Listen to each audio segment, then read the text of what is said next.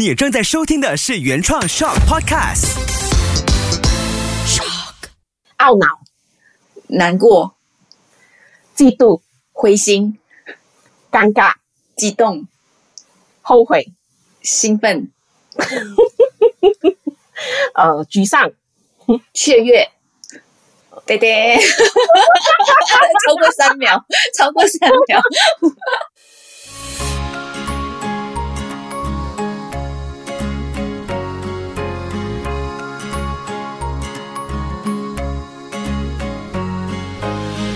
秋月的育儿天地。谢谢你继续收听秋月的育儿天地。Hello，我是秋月。那每一期呢，都希望听过的爸爸妈妈都可以带走一些东西。然后接下来的这一系列呢，其实是我个人也很期待的。我记得前不久我才跟我的心灵教练，就是他在澳洲，我就跟他聊说，其实哦，我一直有上静心课，为什么没有小朋友上？为什么我以前小时候没有人教我呢？然后我就给他很多的问号。但过不久呢，诶，我就在机缘巧合之下认识了今天即将上来我们 Podcast 做客的这位 John 老师。他本身是儿童心理师，然后也是美国 TIY 的社会情感学习认证导师。他现在在努力做着的事情，就是教小朋友。怎么样去管理好自己的情绪？我觉得这一期呢有很多的小方法或者是小工具，爸爸妈妈都可以在家里实际的操作。我自己也准备好纸跟笔了，让我们来欢迎今天的这位老师。Hello，，Hello，大家好呀，我的名字是 John 呀，大家可以叫我 John。就你教了这么多年，接触了这么多小朋友，有没有发现？哎，小朋友留给你什么？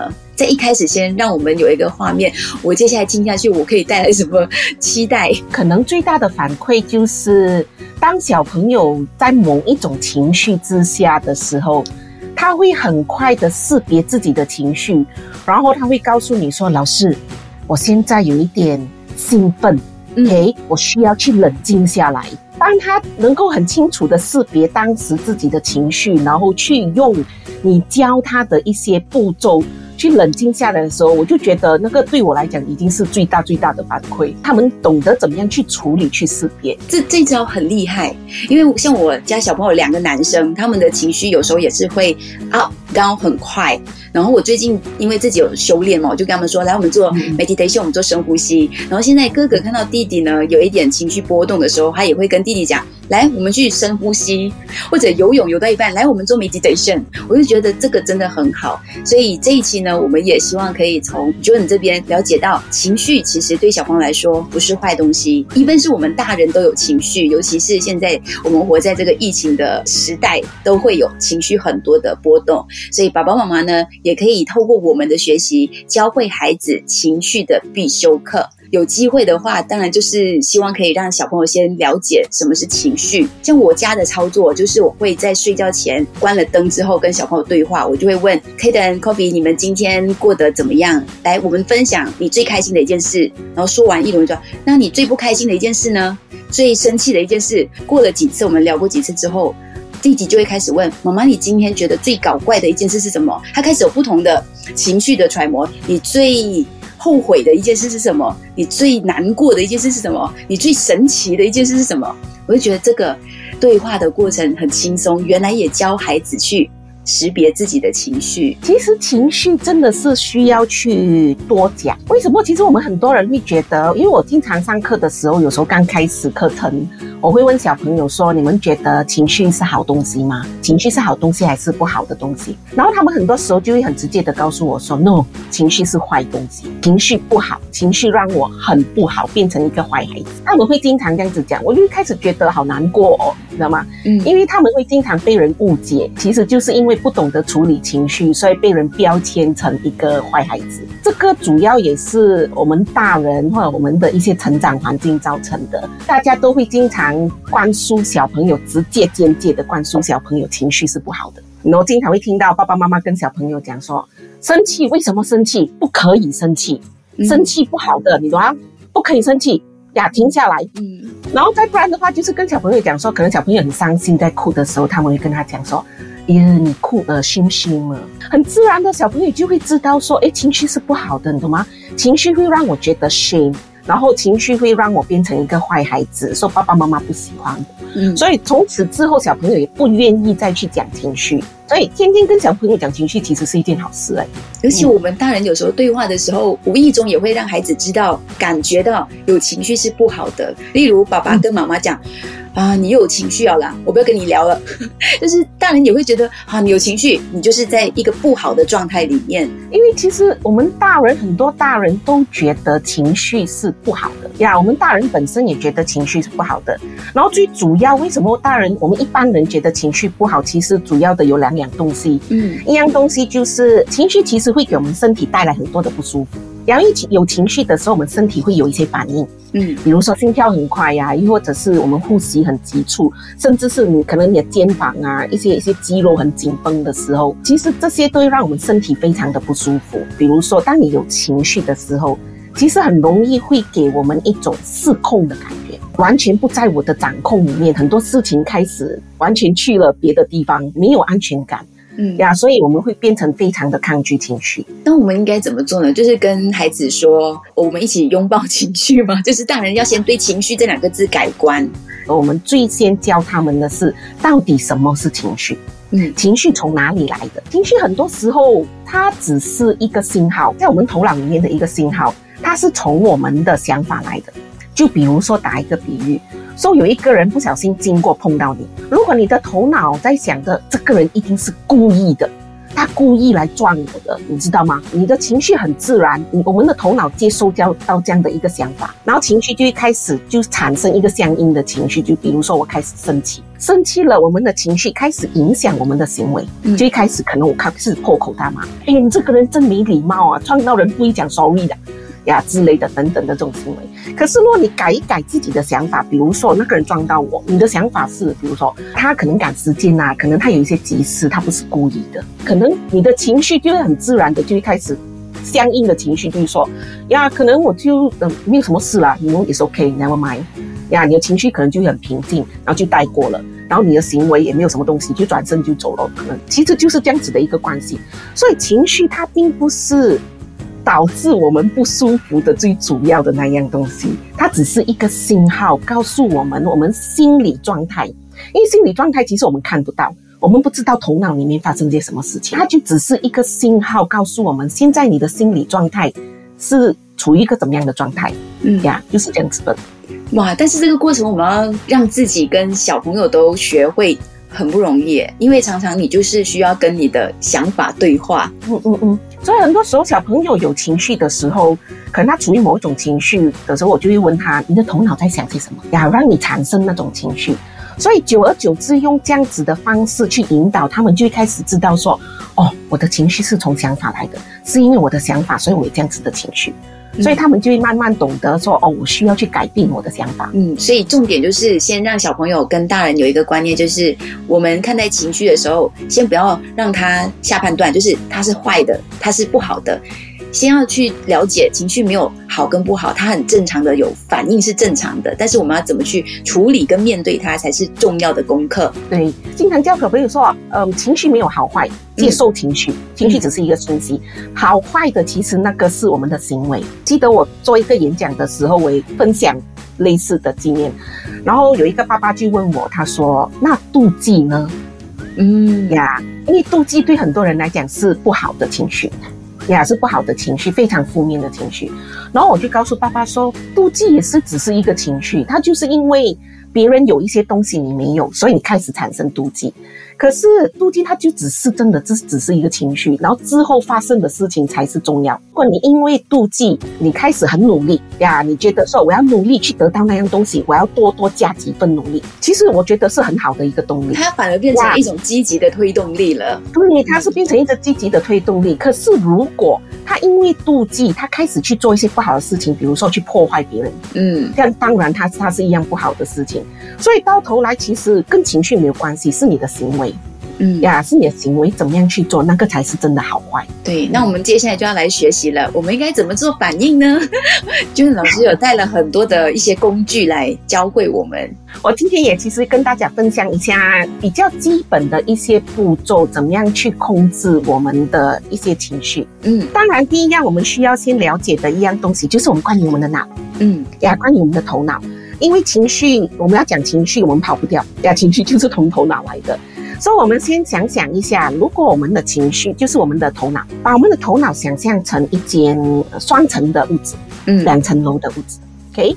So 有楼上有楼下，下层我们叫做下层的话，我们叫下层大脑，就把它想象成，如果你两层楼的屋子，通常楼下会有些什么东西？客厅。就，是客厅啊、嗯。厨房啊、嗯，厕所啊，最主要的活动空间，对，就是一些最基本的。所以我们的下层大脑其实也一样，它就是主要负责我们的一些行为嗯呀，我们的行为一些动作，比如说呃我们的呼吸。自然的反应，呼吸、眨眼睛，或者是很本能的反应，比如说你遇到危险的时候，一些不需要经过思考自己会做的一些反应，就是本能。下层大脑的。好，做三层大脑呢，因为在楼上嘛，当然比较高，所以你可以看得比较远。所以同样的，三层大脑是不是还有楼上？我们通常会有一些什么读书室啊、study room 啊、嗯 bedroom 啊，就是这些这样的地方。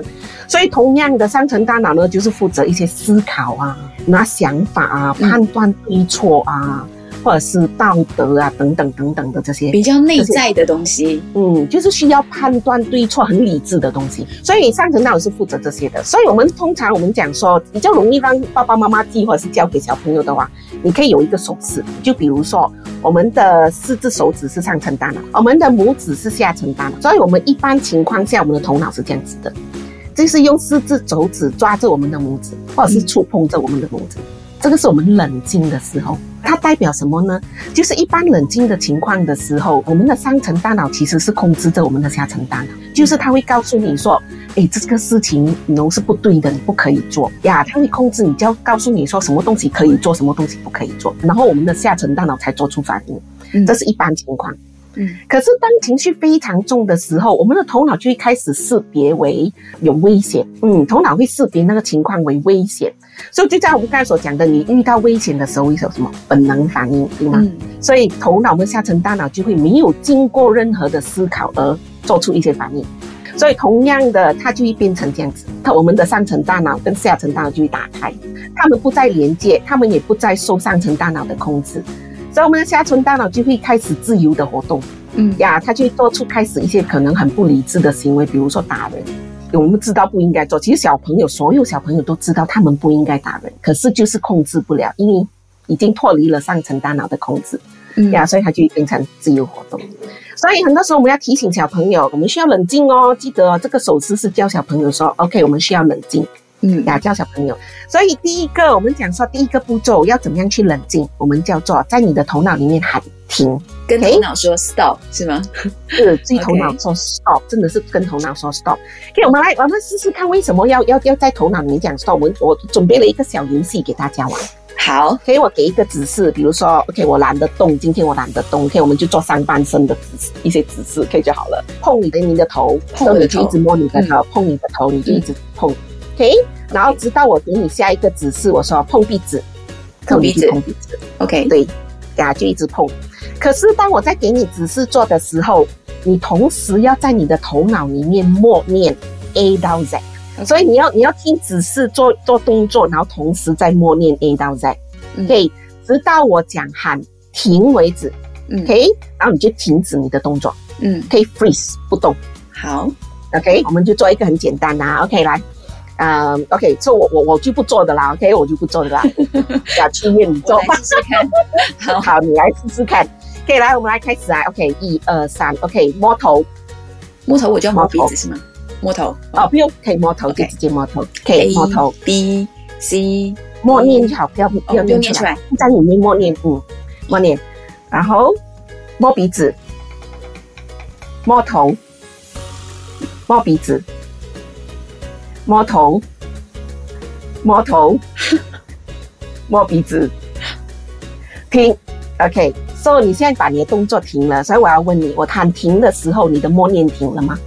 一起停，一起停，对吗？是其实我没有告诉你说你的头脑要停啊，我没有叫诉说默念要停，我只是说停止你的动作。可是很多时候你就把你的默念其实当做就是你的想法，所以你要停你的情绪，你要停你的想法。我我我一起停的感觉嗯是他他们应该是 package 的，就是当你一喊停，这个 package 就一起停了，动作跟想法一起停。是很多时候我没有刻意的去去叫你去停，可是当你听到那个 signal 的时候，嗯你会很自然的，你的想法会跟着停下来嗯呀。所以那个就是我们讲的，为什么要去用 stop 呀，去 stop 掉你的负面的想法。还有另外一个解释就是，其实我们的头脑也很像我们讲的 YouTube player。那 YouTube player 里面大家有用 YouTube player 吧？对不对？然后里面有那个我们讲说 auto play mode，当你 turn on auto play mode 的时候，会发生什么事情？它就一直播，一直播，一直播，对呀、它自动播播。放。嗯其实跟我们的头脑一样，你开始有第一个负面的想法，然后你就很自然有第二个、有第三个、有第四个、有第啊五，个。因为人的联想能力很强。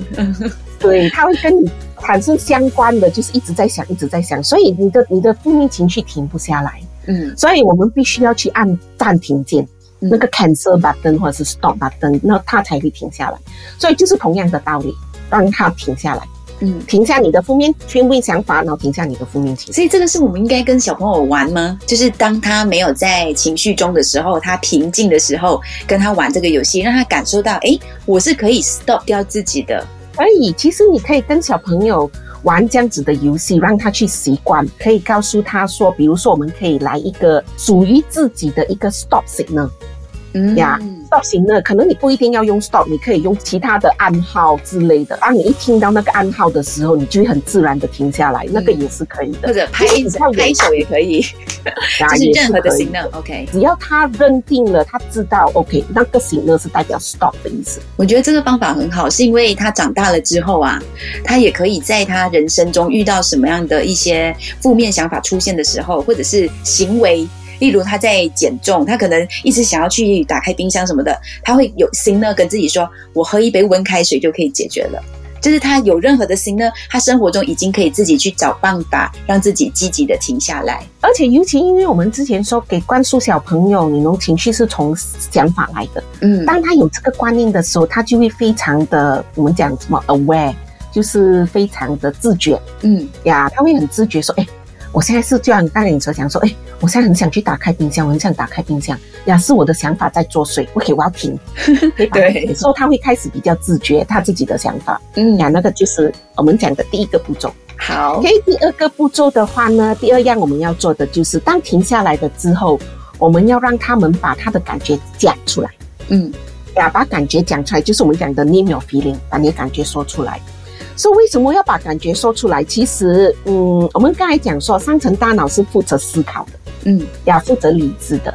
所以很多时候，当你去开始注意自己的身体变化的时候，其实你是慢慢的在再去跟你的上层大脑做沟通，开始去通知他说：“OK，我现在可能拳头抓得很紧，我开始觉得热，我的心跳开始很快啊，我应该是现在非常的生气。”所以，当你有这样子的自觉的时候，你跟自己讲：“OK，我非常的生气，啊，我生气是因为刚才我我可能可以再努力多一点。”呀，可是我没有去努力，所以我得不到那样东西。嗯呀，当你开始这样子跟你讲的时候，其实你开始在用理智讲话，所以你的上层大脑其实开始慢慢在运作回。他开始可以思考更多的方法。嗯对，所以那个就是我们讲的第二个步骤，name your feelings 嗯呀。我们也来玩一个小游戏，然后我觉得好像我一直在讲，一直在讲，我觉得嗯，呀，因为我在班上其实跟小朋友有很多的互动和游戏，嗯一定要跟大家玩一个小游戏。OK，我们来玩一个小游戏，就比如说，我们叫做呃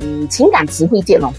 好嗯，小朋友最喜欢玩接龙了。嗯就是比如说，我们每个人就轮流讲一个情感的词汇，比如说开心、嗯。伤心呀，又或者是生气，说尽量不重复，在三秒里面一直在讲，一直在讲，就是就是这样子很简单的一个游戏。好。呀。可能我会输，突然间 感觉很有胜负欲 呀，因为很少用中文来讲讲情绪。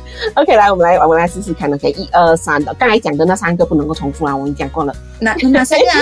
哪三个？还有那个啊，开心、生气、伤心不可以讲。哦，OK，好，OK，我们 OK，你开始先还是我开始先？都可以。你开始哦。都可以。嗯，好吧，我开始哈。OK，懊恼、难过、嫉妒、灰心、尴尬、激动、后悔、兴奋、沮丧、雀跃、呃呃呃呃呃呃呃呃，对对，超过三秒，超过三秒。我就跟你讲，我讲说用中文喊的，我一定嗯。其实也有原因，为什么要跟小朋友玩这个游戏？刚才我们讲说 name your feelings，嗯就是你要其实要标签你自己的那个情绪。嗯呀，可是很多小朋友他们没有足够的情感词汇，他没有办法很准确的去标签自己的情绪，嗯没有办法很很准确的去说出来。所以，如果小朋友要做到这一步，他必须要有足够的词汇，才能够更准确的表达自己的情绪。嗯所以，这一个是很重要的，也是我们在课堂其实经常会教小朋友的一样东西。嗯所以，那个是第二步。嗯，这个也是可以在平常空档的时候，或者是在开车的路上啊，送孩子上学的路上啊，就可以跟他们玩这个。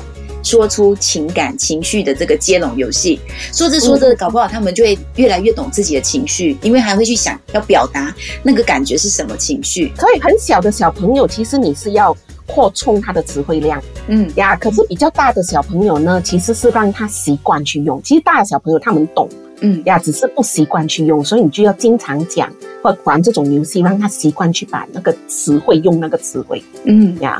好，第二个方法很好。嗯第三个步骤，第三个步骤我们叫做腹式呼吸 （belly breathing）。其实很多人就都都懂这个这个方法，其实就很简单的，就是用鼻子吸气，嗯然后用口呼气。比较大的小朋友呢，我会让他们同时去开始数，比如说我吸气的时候用多少秒，我吸气的时候用鼻子可能三秒，OK，或者是呼气的时候就是两倍的时间，用口呼气呼六秒嗯呀，你就开始算一。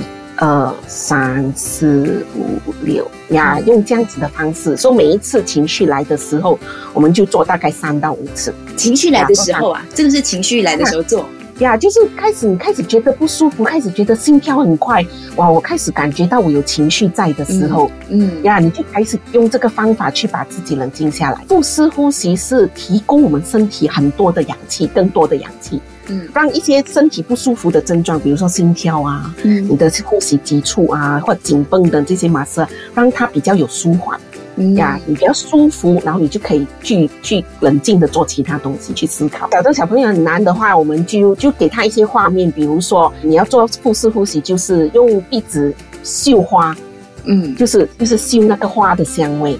啊，然后你你吐气的时候跟他讲说，你就想象下你的蛋糕上面有很多蜡烛，你要把所有蜡烛吹熄哦，这个就很好玩了。嗯呀，吹蜡烛。嗯所以他们在想象说，把所有蜡烛吹完要吹很久。嗯呀，所以就用这样子的画面给小朋友去教他们怎么样做腹式呼吸。建议大家可以试试看怎么样去舒缓自己的身体状况。就是我们也不在这边示范啦，嗯，就是可以你在家可以试的，就是你在原地跑十五秒，你开始觉得你的心跳跳得很快的时候，你做腹式呼吸，然后你就开始觉得，哎，心跳开始嗯有点减慢，嗯开始慢下来，这个就是我们的第三个步骤。嗯，这听起来很容易操作，就是教孩子呼吸而已嘛。但是如果孩子在情绪里面，例如说他很生气的时候，我们要怎么跟他说？来，我们来做腹式呼吸，他会跟着做吗？他不会。他不会。告诉你，他不会。呀，其实我们刚才所讲的，不管是哪一个步骤，所有的这些步骤，其实是要在小朋友冷静的时候去跟他们做练习，又或者是你可以通过一些故事啊，或者是一些我们讲 role play 啊，嗯甚至是那些洋娃娃，你要跟他们做 role play。嗯呀，他读出故事读到很可能某一个主角很激动的时候，有很强烈的情绪的时候，呀，我觉得他需要 calm down。嗯然后他需要冷静，然后我们就来做。然后就在平时日常生活的时候做个练习，嗯练习到他习惯了，成为一部分了，然后他很自然的在平时的时候，你只要稍微提一提他，他可能自己就会做。